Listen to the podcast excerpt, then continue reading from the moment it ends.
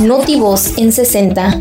El gobernador Carlos Miguel Aiza González entregó apoyos a pescadores de altura en una reunión de trabajo con el presidente de la Cana y Pesca, Francisco Romellón Herrera. Aprueban reglas de operación de apoyo al empleo en segunda sesión ordinaria del Subcomité Sectorial de Trabajo y Previsión Social del COPLADICAM. El IMSS en Campeche llama a los patrones a instalar buzón tributario y hacer uso de dicha herramienta y permite la comunicación entre el patrón y la institución.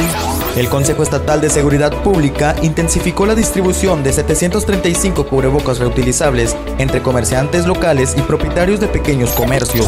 El director de Bancampeche, Eric Vargas, y el presidente municipal de Champotón, Daniel León, entregaron apoyos a los comerciantes champotoneros del programa Crédito Contingente COVID-19. Un 27 de agosto, pero de 1993, se crea el Instituto de Capacitación para el Trabajo del Estado de Campeche, el ICATCAM.